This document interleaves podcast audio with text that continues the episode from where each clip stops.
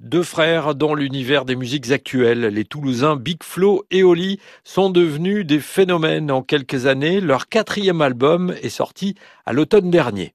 Ils en assurent la promotion en ce moment avec une tournée qui les verra passer par quelques festivals cet été. Big Flo et Oli se prénomment en fait Florian et Olivio.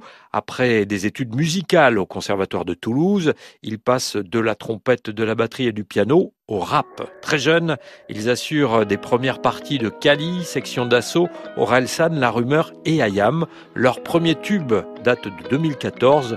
Les autres s'enchaînent rapidement. Un jour j'irai sur la lune un jour j'irai.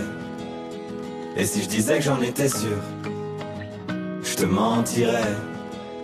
Les mélodies de Big Flo et Oli sont douces, les textes poétiques, le grand public les découvre assez rapidement. Pour le duo, c'est une reconnaissance et c'est une façon de faire entrer le rap dans la culture populaire au sens large de l'expression. Ça a toujours été le, notre, notre manière de voir la, notre art et la musique, c'était notre but euh, premier au départ, c'était de faire mm comprendre à, aux gens qui ne comprenaient pas le rap ce que c'était, ce que ça pouvait représenter. C'est vrai que quand on a commencé, euh, mine de rien, euh, ça fait euh, voilà, on, on, faisait des concerts quand j'avais déjà 13 ans, au lit 10 ans, on était déjà un fan de rap.